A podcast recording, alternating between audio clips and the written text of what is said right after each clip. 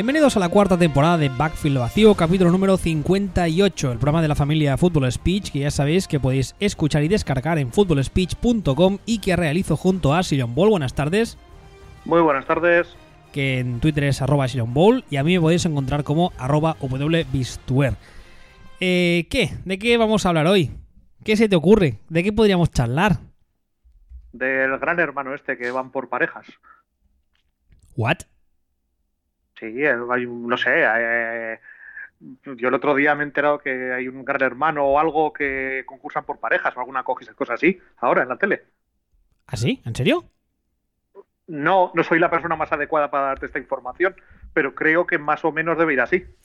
Bueno, eh, evidentemente no vamos a hablar de Gran Hermano, por si teníais alguna duda. Vamos a hablar del el último partido de la temporada, que fue la Super Bowl número 50 y 53, que se disputó este pasado domingo, día 3, la madrugada del 3 al 4 para nosotros. Espero que pudierais eh, dormir o cogeros fiesta al día siguiente, y si no, espero que no fuese muy dura. ¿Tú cogiste fiesta al lunes siguiente? No, me pasé el día siguiente trabajando y con una migraña del 15 por no dormir apenas. Pues estarías contento porque el partido no es que fuera. Bueno, ahora- lo veremos. El partido, como imagino que a estas alturas ya sabréis, fue el New England Patriots 13, Los Angeles Rams 3. El MVP de la final fue el receptor Julia- Julian Edelman. Y. Y. Y. ¿Por dónde empezamos?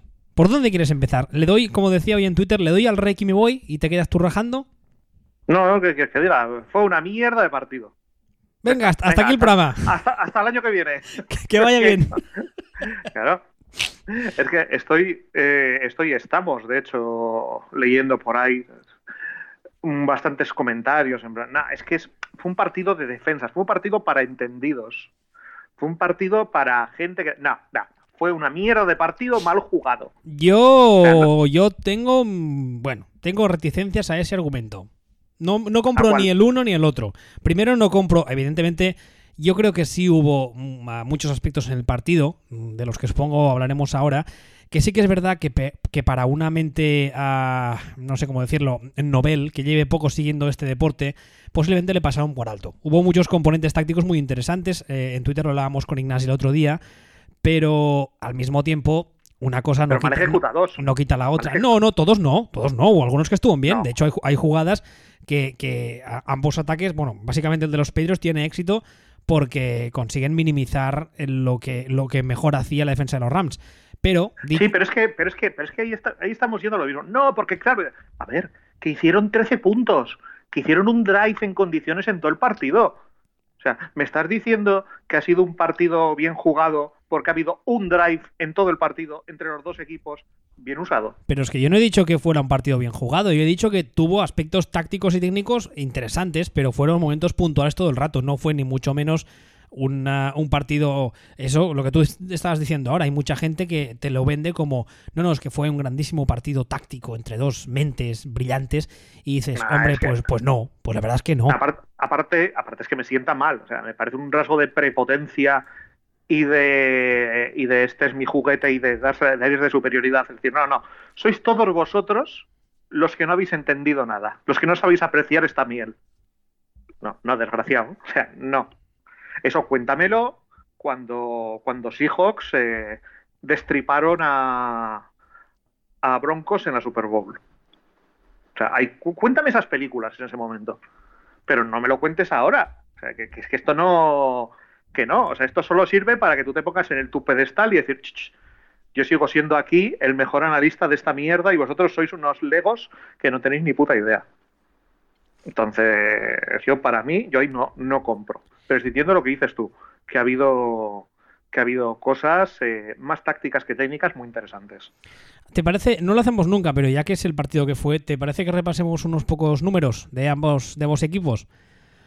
Vale, si te, si te parece, eh, vete comentando los números Sí, y mm, si les veo algún, sí. algún rasgo destacable, te lo voy comentando. Exacto, comentas. Voy a empezar ah, por New England y voy a empezar evidentemente por su quarterback. Tom Brady hizo 21 de 35, 262 yardas, ah, ningún touchdown de pase y una intercepción. Además, ah, sufrió, aunque no, muchas veces eso ya sabemos que no es de mérito ni mérito del quarterback, sufrió un sack, lo cual creo que es uno de los aspectos destacados del partido, el hecho de que por no sé cómo decirlo, por, por acierto suyo o desacierto del rival, solo eh, le cayera un sack. Porque ya sabíamos todos que uno de los argumentos ah, más que sobados y manidos antes del partido era que la presión a Brady, que la presión interior, que a Brady cuando le rompes el ritmo mm, tururú, que no sé quién lo dijo, mm, es, una, es una es un análisis un tanto uh,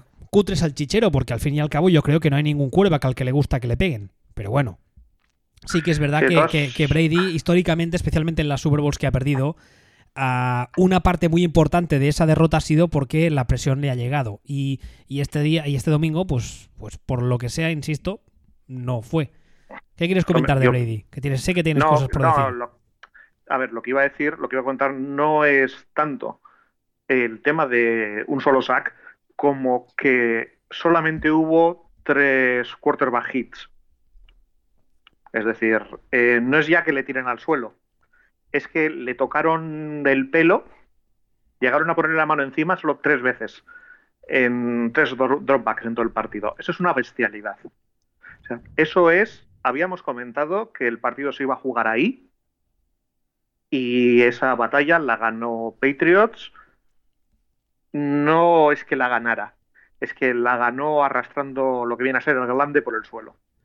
Yo, creo, de hecho, creo que ya en el primer drive del partido se nota yo creo que la, el, no sé cómo decirlo, el mantra que tenía la ofensiva de New England, especialmente Brady, era ah, soltar el balón rápido. Para evitar precisamente eso. Y de hecho, yo creo que en, la, en, el primer drive de todos, que es cuando le cae la intercepción, que empieza el drive y, lo estás viendo y dices, uy, esto tiene pinta de que New England va, ha puesto el automático. De repente les cae la intercepción y le rompe completamente el ritmo. La intercepción, aparte de que es un poco fortuita si te fijas, es, eh, es en, ese, en ese estilo, en ese sentido. Pases muy rápidos, Brady soltando el balón enseguida, aunque se fuera al suelo, aunque fueran incompletos, para evitar precisamente, pues eso, ¿no? Los hits, que le tocasen, que lo presionasen. Y yo creo que ahí tenemos uno de los aspectos del partido que, como decía antes, eso no fue desacierto de los Rams, porque los Rams al fin y al cabo hicieron lo que venían haciendo toda la temporada. Yo creo que eso fue acierto de, de New England, de Brady, de, de, de McDaniels un poco de todos. No, no te sé decir si es acierto de uno o desacierto de otros. El caso es que esta guerra, que dábamos todos por clave, la gana completamente Patriots. Y es un momento de, también de hablar de Dante Scarnecchia, del, del entrenador de línea de, Patriots. Que a esa línea, con esos toros, la, deje, la seque, insisto, son tres quarterback hits en todo el partido. O sea, como, como contrapunto. Al otro lado hay 12 quarterback hits. Hay 12 veces que Patriots llega a Jared Goff. yo, en el momento que empieza el partido y voy viendo esto, y veo que de hecho encaja con lo que habíamos dicho nosotros, o sea, porque eh, sabíamos, que ya lo habíamos comentado, que la secundaria de Rams es una castaña, es una mierda, y Rams funciona a base de, a base de llegar, en el momento que veo que, Rams no están llegando a Brady, digo, esto ya está, no hay historia. Y de hecho la Super Bowl solo tuvo historia porque el partido de Brady fue una mierda, pero una mierda bastante importante. Aquí, aquí yo quiero comentar solo un inciso, perdona que te corte, cuando tú hablabas ahora del trabajo de la línea ofensiva, yo creo que me estuve fijando durante el partido, hay dos, hay dos eh, elementos a destacar en base a ese mismo argumento del juego de la línea ofensiva. Uno es el mismo Brady, que vimos durante el partido que se hartó de ajustar y de cambiar jugadas en la línea, lo cual es uno de sus puntos fuertes en, la lectura pre-snap, eso no vamos a descubrirlo ahora. Y la otra es eh, David Andrews, que es el center titular de New England, que se pasó el partido, si lo volvéis a ver os fijaréis, se pasó el partido ah, ajustando a su manera, como hacen los centers, ayudando a sus compañeros a decir los bloqueos, asignando bloqueos, esa imagen tan típica que vemos del center que ya está puesto un cuclillas para que nos entendamos, con la mano en el balón y que con la otra va señalando, va golpeando al hombro del de al lado diciéndole, eh, tú coge a ese, tú coge a ese otro. Yo creo que ahí hay, hay, un, hay un, un trabajazo inmenso de toda la línea en general, evidentemente. Pero cuando en una línea ofensiva, cuando tu center es eh, o juega por encima de la media, es una pieza que convierte a toda la unidad más fuerte. Precisamente por eso, porque muchas veces las líneas ofensivas, y estoy hablando un poco, ya sabéis que no es mi especialidad, pero bueno, eso es, sabido, las líneas ofensivas, aunque tengan calidad individual, si no saben... Ah, lo que decía, ahora no repartirse los bloqueos, asignárselos, leer un poco lo que va a hacer o intentar leer lo que va a hacer la línea defensiva rival, muchas veces el talento individual no sirve de nada. Y al contrario, muchas veces hemos visto líneas que, por ejemplo, eh, son líneas, eh, lo que se suele decir, undersized. Ahora me viene, por ejemplo, a la cabeza la línea histórica de los Colts. Con, con Peyton en sus años de gracia, con Jeff Saturday, que para ser un center NFL era tirando a pequeño, y aún así le protegían de narices, precisamente porque el mismo center ah, hacía un trabajo espectacular. Yo creo que aquí hay que destacar a, David Andrews, entre otras cosas, porque de las líneas ofensivas siempre hablamos, eh, o muchas veces hablamos cuando lo hacen mal, y aquí yo creo que, hombre, no te diré media Super Bowl es suya, pero un trocito de trofeo importante les pertoca, ¿eh?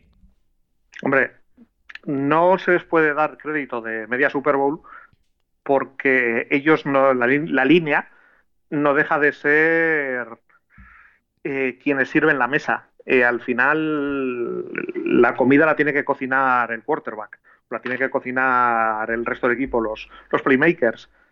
Y Brady no lo hizo. La Brady estuvo muy mal. Pero. Pero funcionaron, ya dieron un clinic. Es que no hay no hay ni por dónde mirarlo. Hombre, hay, dos clinics ¿eh? durante el partido, perdona, te vuelvo a cortar, pero hay este y luego hay otro que imagino que ya hablaremos de él, que es el clinic que da Julian Edelman. Hola niños, soy Julian y os vengo a enseñar cómo se juega en el slot. Uh, sí, además luego, luego lo comentaremos porque quería comentar, bueno, luego lo comentamos. Luego comentamos el tema de Edelman, si te parece. Y porque para terminar un poquitín con Brady, como, como referencia, eh, estadísticamente el partido de Brady fue similar a el partido que hizo Peyton Manning en, en la Super Bowl contra, lo diré, contra Seahawks, en la que fueron aplastados. No. Sí. Madre mía. Sí, sí, ese, ese nivel. Entonces, claro, dices, no, es que la... Vale, pues eso, sumado a solo le han llegado tres veces, igual a partido de mierda. Es que, es que Wade, um, me sale Wade Wilson. Es que Wade Phillips ha hecho, ha hecho magia y ha movido a la gente. A ver, la secundaria mala, que ha intentado hacer cosas para confundir al quarterback, y el quarterback, como ha jugado mal, se ha confundido. En un partido normal ya pueden salir los, los backs de los Rams eh, encima de un monociclo con un monóculo y bigote y otro animando, eh, domando un oso, que da igual. Que el, que el quarterback, en este caso Brady, procesa y los cruje.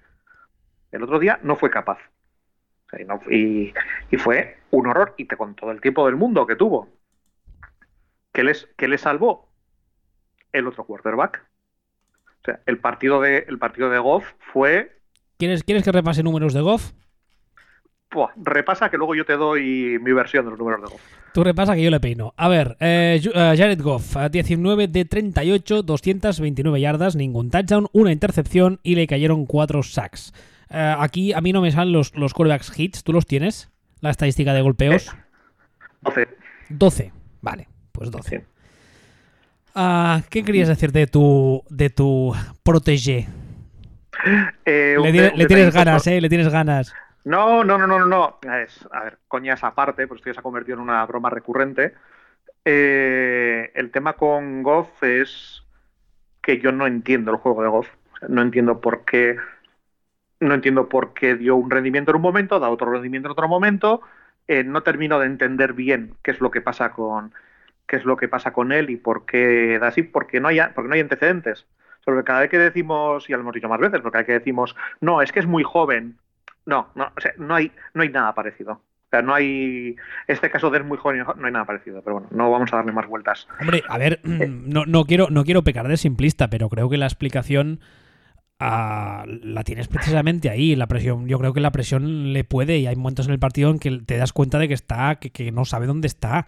Es el escenario, es quien tiene delante, es un poco todo, yo creo. Yo, yo, para mí, insisto que es una, es una explicación quizá un poco simplista, pero es que para mí es un poco eso lo que dice la, navaja de Ockham. ¿Eh? En, igualdad de factores, la, la, mejor explicación es la más simple o algo así, ¿no? Pues yo creo que ahí la tienes. Yo creo que el escenario se le come. Sí, puede ser, puede ser no tanto, sí, básicamente que se hace caquita en este caso. No quería decirlo así, pero sí, pero sí. Sí. Pues puede, podemos, podemos entenderlo así, no es, no es descartable, porque la defensa de Patriots está bien. Es que la defensa de Patriots ha hecho, les ha dejado en tres yardas, ha hecho tal, eh, en tres puntos, ha hecho tal. Sí, sí, la defensa de Patriots, que ya veníamos diciendo todo el jodido año que era una defensa más que aceptable. Y que estaba yendo a más. Y que estaba yendo a más según iban pasando las semanas. Y de hecho, sin mirar, sin mirar estadísticas, tú coges este partido sin entrar en estadísticas. Coges este partido y la sensación que te da, aunque ahora está haciendo trampas, pero la sensación que te da es que han llegado al partido más importante del año en el mejor, momento de forma. O sea, llegan, parece que llegan a este Super Bowl a tope. Porque hubo momentos en los que aparecían los Patriots de antaño, defensivamente hablando. Sí, pero sí, ya lo, pero ya lo comentamos, es que lo, lo, venimos diciendo, lo venimos diciendo todo el año. Todos los indicadores de Patriots calaban los indicadores de los años que ganan la Super Bowl. Porque otros años se han metido, se han metido en este partido sin ganar a nadie. Realmente, porque hay, hay años que dices, ostras, es que es que todos los años juegan la Super Bowl Patriots. Sí, sí, pero tal año ganaron al a la cooperativa de taxistas de la Liga Interbares de Portugalete. y a, ¿sabes? Es un poco, es un poco esto. Y este año dices, se han cargado a los Chargers, se han cargado a unos chips que eran una bestia, aunque en defensa fueron un chiste. Y ahora se han cargado unos Rams que de mal equipo no tenían nada. Hombre, eh, yo, creo, que este año no nos podemos quejar porque a nivel general los playoffs han estado bastante majos, ¿eh? Sí, sí. O sea, el... Hombre, sobre todo los cuatro últimos equipos eran cuatro equipos muy serios. Y en este caso, lo que pasa es que, claro, hay muchos conceptos que tenemos un poco equivocados que seguimos pensando que la defensa de los Rams es la defensa de los Rams del año pasado. No, no, la defensa de los Rams este año es peor que la de Patriots. Y lo venimos diciendo todo el año se ha notado y lo hemos visto el otro día. Y me gustaría recordar un, pequeño inciso, recordar a la gente que nos escucha, a los cuatro que nos escuchan, hola mamá, a que muchas veces estas cosas que, que, dice Sion Ball las dice desde el punto de vista estadístico. No los dice porque a él le caiga mejor o peor este. Lo dice con los números en la mano. O sea, los números no mienten. Y él, eh, en, la, en la previa que hicimos de la Super Bowl, ya lo dijo. Que la defensa de los Rams está peor a nivel estadístico que la de los Patriots. Ya lo, ya lo dijimos y se ve lo que se ve. Y en este caso, claro, ¿dónde, ¿dónde ha habido desviaciones en este partido? Ha habido desviaciones tanto en el rendimiento de Brady como en el rendimiento de Goff. O sea, en el, rendimiento de Brady, teniendo en cuenta que no le han puesto la mano encima, fue a mí lo que más me sorprendió de todo el partido. Pero bueno, a ver, si le he visto hacer malos partidos a Messi, se los he visto hacer a LeBron James y si se los he visto hacer a Federer, se los puedo ver hacer a, a Brady. No pasa nada, por decirlo. Pero lo de Goff, estuve repasando, y al final me aburrí, solo me tiré 15 años hacia atrás. Es eh, la segunda peor Super Bowl de un quarterback en, los últimos 15 años. ¿La primera de quién es? La que ganó Peyton Manning. tengo, que volver a verla porque no entiendo no, entiendo cómo ganaron ese partido. ¿La, que ¿La que le, gana a Chicago? No, no, no. La que le gana a. Ah, vale. La que le gana como el Cid, cuando está ya moribundo. Sí, sí, sí. La que le gana a, Carolina. Vale. Tengo que volver a verlo o volver a hacer los números porque. Porque no me puedo creer que ganes una Super Bowl jugando tan mal. Pero bueno, digamos que quitando, quitando eso, que, tuvo un, rating de 5 sobre 100, la segunda peor es la de Goff de, de unos días, que sacó un rating de, de 14-15 sobre 100. Por comparación, Brady estuvo en veintitantos. Es decir, el partido Brady fue una mierda, el partido de Goff fue, pues eso, el segundo peor de los últimos 15 años y vete todos a ver si sigo mirando para atrás. Y, y, y, no me puedes contar qué defensas, qué tal, qué cual, por lo que estoy diciendo. Es que no llegaron. ¿Te parece que repasemos los números de los corredores? Sí, ¿te parece? Sí. A ver, mira, en los Patriots básicamente tenemos a dos corredores principales, o dos que destacaron en este partido. El primero Sonny Michel, que ya, ya, bueno, ya, ya entraba dentro del guion esperado. 18 carreras para 94 yardas y un touchdown, una media de 5.2 por carrera. Y luego a Rex Barhead a- consiguió en 7 carreras 43 yardas, ningún touchdown, una media de 6.1. ¿No tuviste la sensación, al menos a mí me pasó viendo el partido, que la línea de los Patriots en ofensiva, una de las cosas que hizo extremadamente bien durante el partido fue aprovechar esta, esta, este exceso de agresividad de la línea defensiva de los Rams para abrir puertas por donde, donde le dio la gana? Completamente. O sea, fue un clinic de la línea de, de la línea de Patriots. Es que hay, hay, Completamente. hay dos o tres carreras, aún no recuerdo exactamente el momento del partido, pero hay dos o tres carreras en las que la, la puerta que se abre por ahí pasaría, pasaría yo. Es, ex- es exagerado, es exagerado. Sí, y quería romper una lanza por una persona de la que no se habla en estos casos, que es Rob Gronkowski.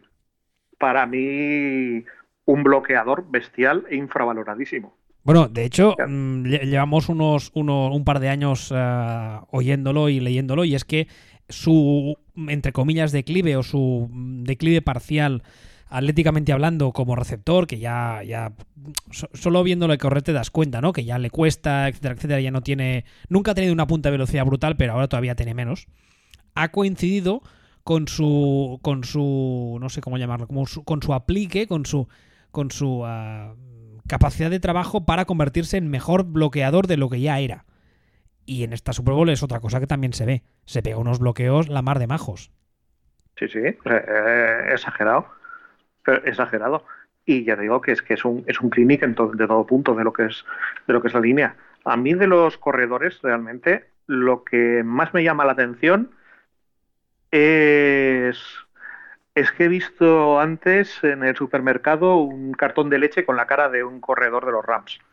A- ahora, ahora, ahora iba por ahí, sí. A ver, en el caso de los Rams. Sí, en el caso de los Rams. eh, en el caso de Rams. El máximo corredor, por llamarle de algún modo, fue eh, Todd Garley. 10 carreras para 35 yardas, ningún touchdown. Y el segundo corredor fue CJ Anderson, 7 carreras para 22 yardas. Lo que pasa que lo que comentaba Sillon Ball, que imagino que a nadie se le escapa y que ya habréis leído sobre el tema, es esta especie de eh, lesión misteriosa que lleva unas semanas afectando a Todd Gurley, que empezó la temporada como un auténtico cohete, se ha ido diluyendo a medida que pasaban las semanas y ha hecho una postemporada, por llamarlo de algún modo, muy discreta, llegando al extremo de que esta Super Bowl, mm, tal y como terminó, los periodistas lo primero que le preguntaron es, bueno, ¿y, de dónde estás tocado? ¿Qué te duele? ¿Qué tienes roto? Y él dijo, no, no, estoy bien. Y entonces la cara de what the fuck de todos los reporteros imagino que sería importante, porque la verdad es que en este partido estuvo completamente desaparecido. Hombre, vamos a ver. O sea, esto, esto aquí toca hablar de, de Son sea, Eres los Rams, te plantas en una Super Bowl contra Patriots. En un partido que va igualado, porque va igualado todo el partido. Y Jared Goff lanza 38 veces y Todd Gurley corre 10. ¿Pero en qué coño estás pensando? O sea, me puedes vender la moto si tienes que remontar. Si te falta tiempo, si pero ¿qué cojones me estás contando? 38 lanzamientos de Goff, 10 carreras de Thor Gurley. Y no, es que nosotros... Bueno, vale. Bueno, pues carreras en total, 18. Porque sí, Anderson corrió 7. O sea, tú comparas con Patriots, Patriots pasaron 35, corrieron 32. Imagino, imagino que. Bueno, no- bueno, no lo sé, pero es posible que en los próximos meses eh, entendamos más esta situación y sepamos más cosas de ella. Porque la verdad es que el tema de todos los playoffs en general con Garley y esta Super Bowl en concreto eh, son muy, muy. Es todo muy raro. Sí, porque el partido anterior tampoco... Tampoco. No, no, no. Aquí hay alguna cosa extraña. Aquí hay alguna cosa extraña que no nos están contando y que, insisto, que es posible que, los próximos meses descubramos porque no, no fue para nada normal. No fue normal el uso que hizo el equipo de él. No fue normal el rendimiento que sacó en el poco uso que le dieron. Y además es que lo, rodea todo como una aura de misterios, una cosa muy extraña, porque la gente le pregunta, él dice que está bien, pero mm, no sé, no sé, aquí hay, alguna historia rara, no sé qué está pasando. No, él, dice que está bien, pero pero no dice exactamente que está bien. Dice que está bien y añade eh, que no el otro día dijo, creo, creo recordar, que es sobre el partido de Saints, que no había tenido, que no se había levantado demasiado despierto ese día. O sea, hace comentarios. Es extraño. Es extraño, pero, pero bueno, pero es que te plantas aquí y, y es que me da igual. Es que en el partido de Saints le diste, le diste balones a, a CJ Anderson. Es que aquí ni eso. O sea, aquí es, aquí tienes el doble de pases de Jared Goff, ese, el GOAT, con que, carreras de todo el equipo junto. No, no tiene sentido. Lo mismo se combina una cosa con un ataque de entrenador de Son McVay. Tampoco, tampoco lo descarto. Podría ser. Podría ser que se haya un poco creído su propio personaje y que se le haya subido la cabeza y, que Garly un día le mirase mal en el, en el ascensor y le sentase mal a McVeigh. No lo sabemos, podría ser. No sé, bueno. A ver. No sé, pero es que de todas formas, una cosa. Eh, que podríamos decir, esto también, porque es otra cosa que he pensado yo, estoy repitiendo cosas que he estado, que he estado valorando. Podríamos decir que vio que, las, que la carrera no funcionaba y como la carrera no funcionaba, decidió, decidió ponerse a pasar. Bueno, el primer drive es eh, carrera pase-pase. El segundo drive es carrera pase, pase, pase, pase, pase. Aquí no has tenido tiempo, aquí no has tenido tiempo de ver que te sale mal y cambiar. Es que sales pensando en pasar.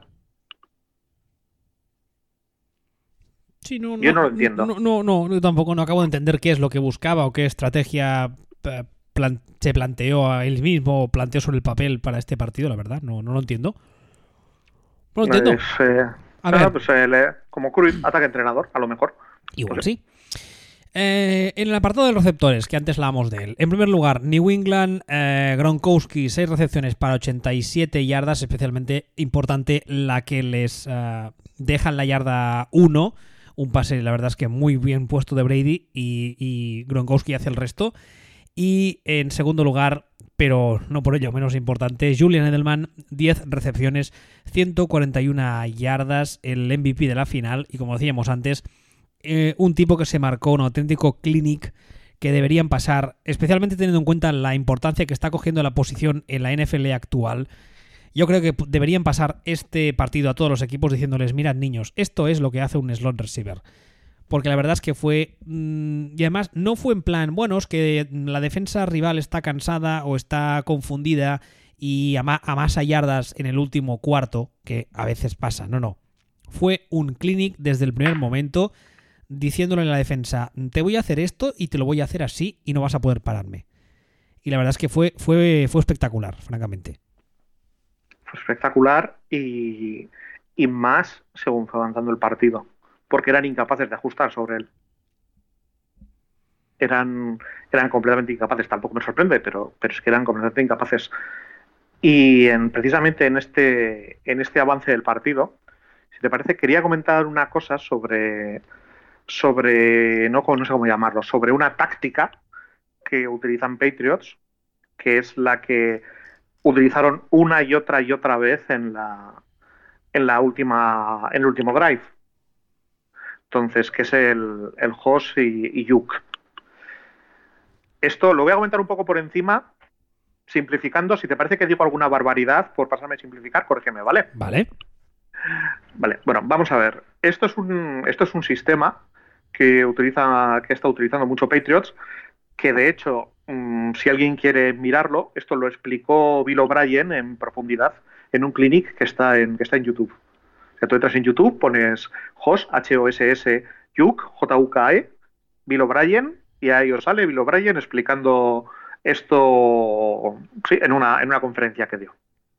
Entonces, básicamente consiste en, lanzar a un corredor, que en el caso de Petros es Gronkowski, en una sim que para el que no lo sepa, una sim no es una ruta en sí mismo.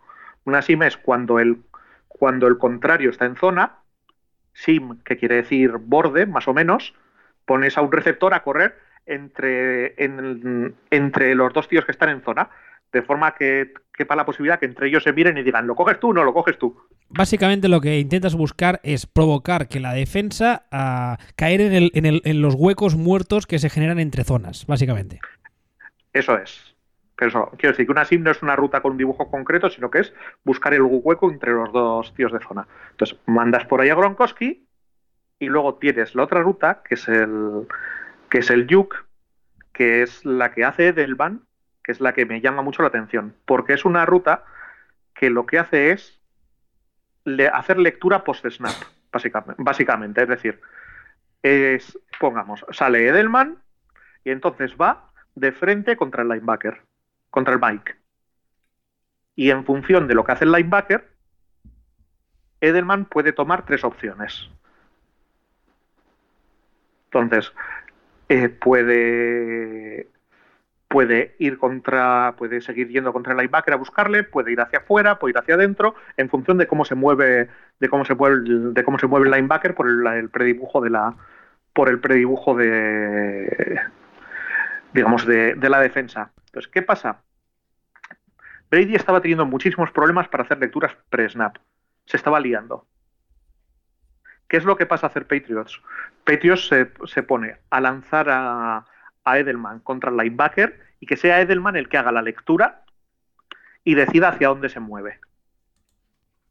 Si el linebacker se le acerca, se le aleja, en función de eso, Edelman es el que hace la lectura y se mueve. Y en ese momento, ahí es donde Brady tiene que hacer una de dos lecturas si Edelman se ha librado de ese linebacker balón a Edelman, si no, mandarín a Gronkowski en la sim. Insisto, estoy simplificándolo una barbaridad. Bueno, básicamente lo que, lo que hace Edelman es un concepto que se llama también la option route, o route, o no sé cómo se pronuncia básicamente, que lo que hace es, eh, entre muchas comillas, coger lo que la defensa nos deja. Si la defensa nos, eh, si el defensa, uno en concreto, hace, como ha explicado ahora muy bien señor Ball, si hace una cosa, ah, el receptor hace otra. Y entonces el quarterback tiene que leerle. Básicamente es eso. Lo que pasa que aquí lo que se hace es, muchas veces en, las ofensivas con option runs, que por ejemplo, eh, quien nos explotaba esto bastante a saco eran los, los eh, Giants de Manning cuando los Giants de Manning estaban bien. En ese tipo de ofensivas, muchas veces los dos o tres targets hacen lo mismo. Hacen, tienen la, la opción de la ruta y entonces el quarterback Mm, lee y la manda. Pero aquí se combina con, el buscar este espacio muerto entre zonas, con además el agravante de usar a un tipo como Gronkowski, que es eh, tan difícil de cubrir, tanto por tamaño como por manos. Entonces, claro, pues digamos que los Patriots tienen a los dos jugadores ideales sobre el papel para ejecutar ambos, eh, ambos eh, papeles, valga la redundancia. Pues si, si veis la, el drive de Patriots en el que anotan el touchdown, el último, el definitivo, digamos. Eh, McDaniels repite esta configuración tres veces seguidas. Que esto es algo bastante curiosísimo. Es decir, se planta, hace esta jugada, no se la paran. Siguiente, misma jugada, otra vez no se la paran. Siguiente, misma jugada. Y de repente, hostia, estoy en la yarda 2. Es que cuando algo funciona no lo toques. Aquí lo grave, no, eh, aquí lo grave no está en que Patriots abuse de ello. Aquí lo grave está en que Rams no sepa ajustar. No, no, es que ¿qué cojones va a ajustar Rams? Si ya venimos hablando de que la defensa de Rams es una mentirita. En el momento en el que Patriots encuentra la forma de minimizar la empanada mental que lleva Brady, vete tú a saber por qué, eh, el domingo, que es dejando que la, dejando que la lectura, que la option route la haga la haga Edelman y que Brady realmente solo tenga que elegir o se la paso a, a Pedro Picapiedra o se la paso a Pablo Mármol. No tiene más. Es o balón para aquí o balón para allá. En tres jugadas se recorren el campo entero y evisceran a, a, Rams. Si esto mismo se les llega a ocurrir al principio del partido, el partido acaba 37-3 pero, pero no dan con la tecla hasta, hasta media del, del cuarto cuarto. Pero a mí, sobre todo, lo comento esta historia porque me encanta como Edelman en cada una de las tres jugadas escoge eh, la opción correcta, lee perfectamente al linebacker, hace lo que tiene que hacer y desviste él solito a la defensa. Es que además en las tres jugadas seguidas pega, unos, unos quiebros que se va completamente solo. Sí, sí, completamente.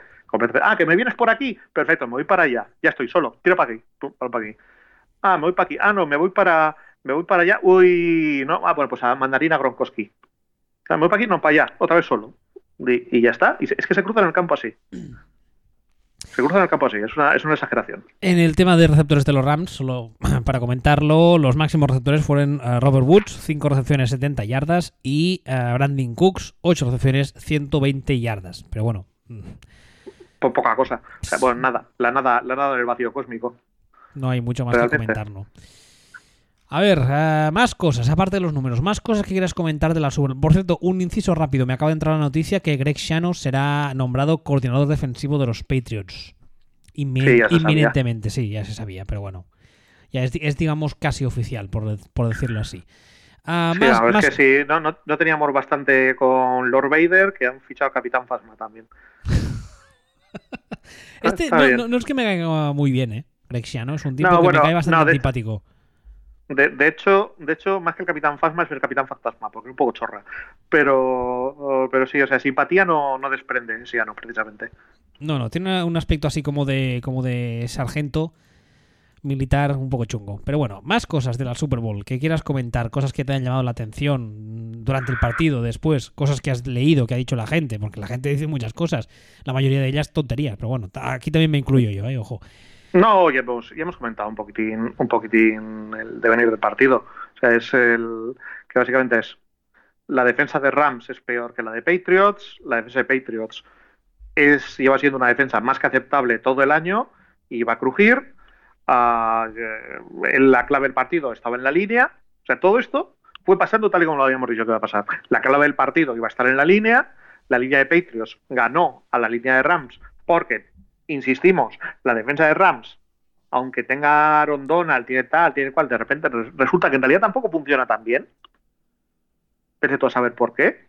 Eso sí, Wade Wilson es maquísimo. Phillips. Pero ya lo sé. Ya lo sé. Y, el, y, toda la clave del partido estuvo en, esto, en que el partido de, de Brady fue de los peores partidos que le he visto yo a Brady y por eso no fue una masacre, hablando de, Wade Wilson.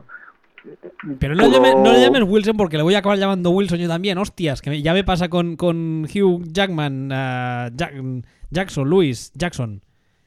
Eso. Jackson. es que lo siento, lo siento.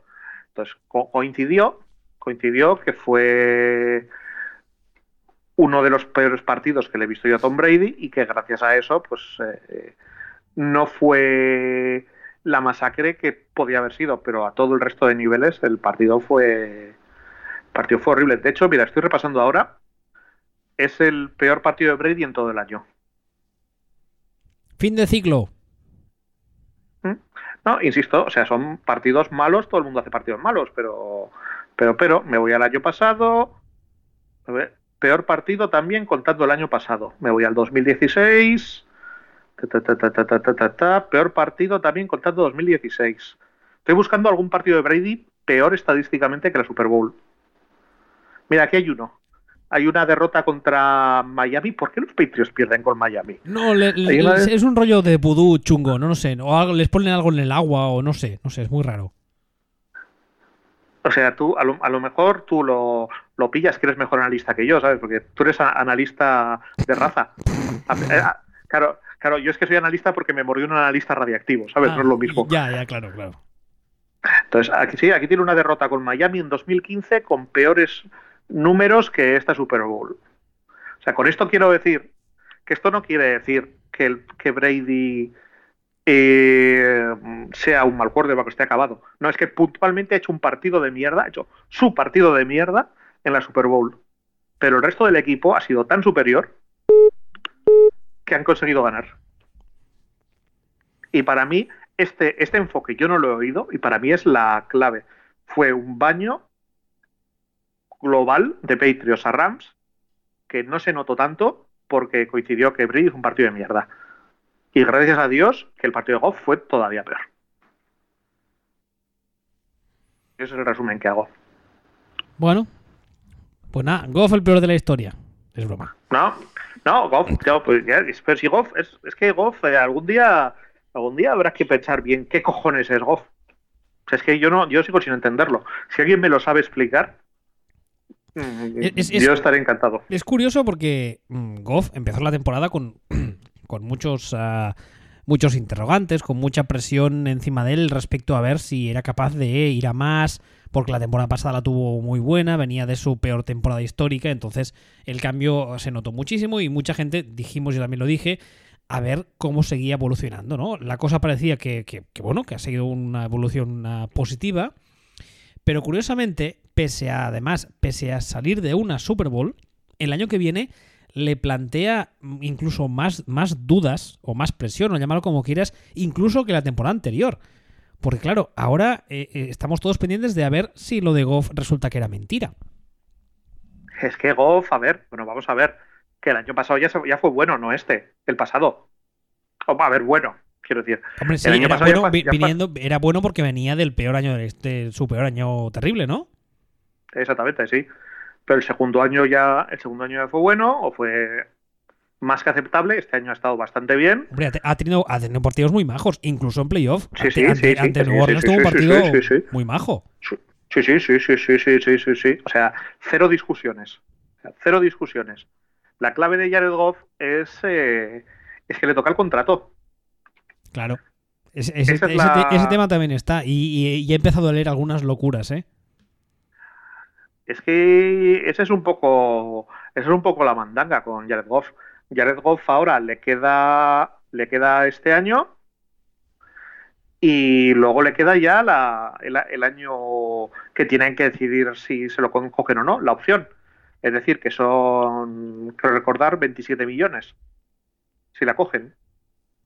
También sabes que los, los rookies tienen cuatro años por calderilla, más un quinto año, que es una opción para, para el equipo, que ya es por un dineral, en este caso 27 millones, y hay que, hay que decidir si se lo pagan o si no, mm, o luego después, digamos, que si se renueva o no, que te puedes encontrar con lo que llamaríamos un Blake Bortles. Pero claro, es que el nivel que ha dado Goff, Bortles no lo ha visto ni por televisión. No, ni jugando al Madden. No, no, o sea, es eh, eh, no, no tiene nada que ver. El tema de Goff es que es es que con Goff no te dejas eh, de no con Goff no puedes dejar de tener al demonio en el hombro diciéndote que no es Goff, que son McVeigh, que todo este rendimiento es gracias a Son McVeigh. Que Goff no tiene ningún mérito. Que es que Son McVeigh es Dios. Que en lugar de pagarle 27 millones, eh, contratas a, a otro cualquiera y Son McVeigh lo convierte en Joe Montana. Entonces habrá que ver qué hacen. Yo imagino, a ver, siempre, siempre, siempre eh, va a ser más seguro para ellos seguir con Goff. Hombre, más vale malo conocido que bueno por conocer, eso está clarísimo. Entonces yo no me creo que, hagan nada. Lo que pasa, el problema es que les, les va a crujir y de cara a la plantilla del año que viene ya van a tener un problema porque van a tener que renovar a gente a la que no pueden renovar. Eh, la plantilla se les va a debilitar y dentro de dos años, cuando tengan que pagarle la mandanga a, Jared Goff, ahí ya sí que te encuentras con un problema porque pagarle 27 millones a un quarterback mediocre o, o, tan irregular, pues pues eh, os presento a los Baltimore Ravens. Flaco élite. Flaco élite, claro. Oye, y ahora, ahora que eh, Brian Flores ya ha sido nombrado oficialmente head coach de Miami y tal, eh, ¿tú hasta qué punto crees que el, mérito de lo que pasó el domingo fue de Brian Flores y hasta qué punto crees que fue de Belichick? Yo creo que es de Belichick. ¿Sí? ¿Tú crees que de Belichick más que de Brian Flores? Hombre, a ver, es el, ese Brian Flores es el tío que hace 12 meses estaba llevando los cafés a Gimli, el que ahora está en el que ahora está en los Lions. Yo la defensa de Patriots siempre siempre creo que tiene que ver con que tiene que ver con este. Aparte es que la defensa de, Patriots siempre sigue unas, unas características muy concretas. Este quien esté de coordinador. La defensa de Patriots está construida en torno a ser versátil, en torno a con los mismos hombres capaz de ser capaces de jugar 3-4, 4-3, para arriba, para abajo, si me atacan por aire, me atacan por tierra, eh, eh, y adaptarse al rival. O sea, hay defensas que están pensadas o que son un 4-3 eh, old school, perfecto, hace así, otras que viven del blitz, otras que hacen tal. No, la defensa de Patriots está concebida desde siempre eh, como, como una defensa que muta en función del adaptable. Bueno, poniéndola, mira, mira la que tenía delante el domingo. La defensa de los Rams es una 3-4 muy clara con, con, con, eh, con, características muy definidas, que son las con las que juega Wade Phillips, uh, Phillips, ¿no? Sí, Phillips de, de sí. siempre. Exactamente. Sin embargo, la, sin embargo, Patriots a lo que juega o su especialización es en la adaptación al rival. Es no tener especialización. Exactamente. Y el año pasado, y hace dos años, hace tres, hace cuatro, hace cinco, era así, y este año sigue siendo igual.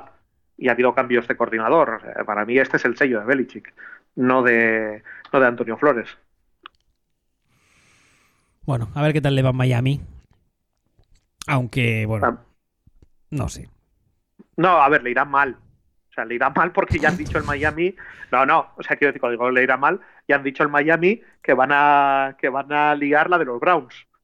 O sea, ya están mandando los mensajes de vamos a perder como cabrones durante años. Que lo sepáis. Sí, no, no, acabo, no acabo de entender lo del el mensaje este que se ha filtrado de que quieren cortar a Tannehill. Es, bueno, a ver, es por, por dinero, supongo. Es que es. Eh, yo no lo entiendo porque este año es un año de mierda de quarterbacks, no por otra cosa. Lo que pasa es que, que, que, que, que a Tannehill, al final, si vas a perder como un desgraciado, quédatelo. Por eso, quédatelo, digo, por eso digo que lo entiendo. Lo, y lo cortas el año que viene, o sea, te lo, te lo, quedas este año. Es que si lo cortas este año, te comes 13 millones en dinero muerto. Quédatelo, si vas a perder igual. Quédatelo. Quédatelo, déjale ahí a él solo, en lugar. O sea, ¿qué haces? Lo cortas y luego te traes a un Josh McCown de la vida para tanquear. A un Brian Hoyer de la vida. ¿Qué es lo que se hace en estos casos? Quédatelo. Si es que. Pero, pero si. Pero, pero. ¿Qué más te da? Sí, por eso. Yo tampoco lo entiendo, pero bueno. Antes de, de, desviarnos y salirnos del tema, que además yo creo que durante la off-season haremos algún programa de agencia libre, ¿no? Tocará hacer alguno. Algo, algo haremos. O, más que nada porque, porque, siempre, siempre habrá algún equipo que la líe parda. Eh, además, Foles ha dicho que va a pagarles a los Eagles, creo que son 2 millones, para, para quedar libre. Y sí, me, pero bueno, esto, me, me esto huele lo que. sabíamos. Sí, sí, pero me huelo, me huelo que habrá algún loco de estos de dos años, 45 millones, 30 garantizados. No, no, es, no, no, es que por supuesto que lo vale. Es que lo vale. Es que eso lo vale. No, no, no, es ninguna locura, pero tú has visto lo que se está pagando por los quarterbacks. O sea, Foles vale eso y más. y dice el otro una locura. Eh, 40 millones o 45 millones por dos años a Foles. Pues si 45 millones en dos años te los cobra cual, cualquiera que coges por la calle a lanzar melones, cualquiera, tú vas por la calle y dices, ¿usted sabe diferenciar usted el rugby y el fútbol americano? Y te dice, no, me da igual, tome usted 25 millones. Coño.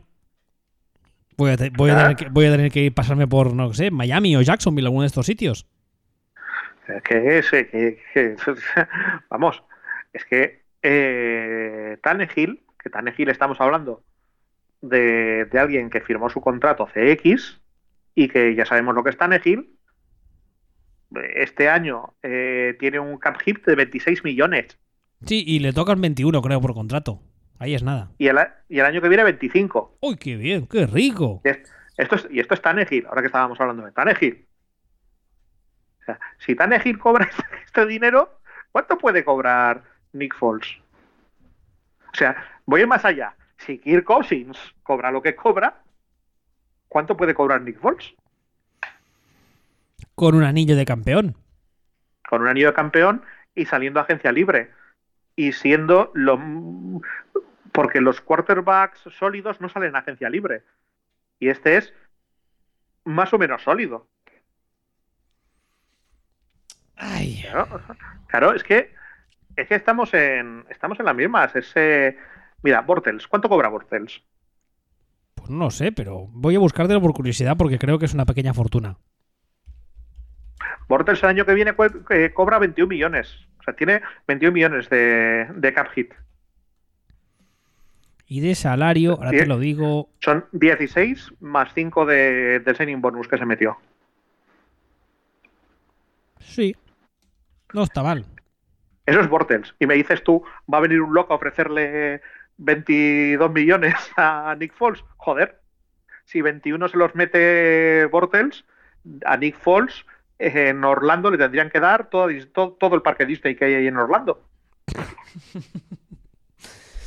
que está en Jacksonville, bueno, me da igual, es Florida, para arriba para abajo. Bueno, antes de, antes de irnos del tema, algo más que quieras tomar. Vuelve al micro, perdón. Algo más que quieras añadir de la Super Bowl, Te- algo que creas que nos hayamos dejado, algo, no sé, alguna crítica, rajar de alguien. ¿Te gustó el halftime show, por cierto? No le gustó ni a mi novia, que está enamorada del pavo de Maroon 5, o sea que con eso te cuento todo. Yo cuando, yo cuando le vi con la chaquetita esa dije, este acaba despelotado.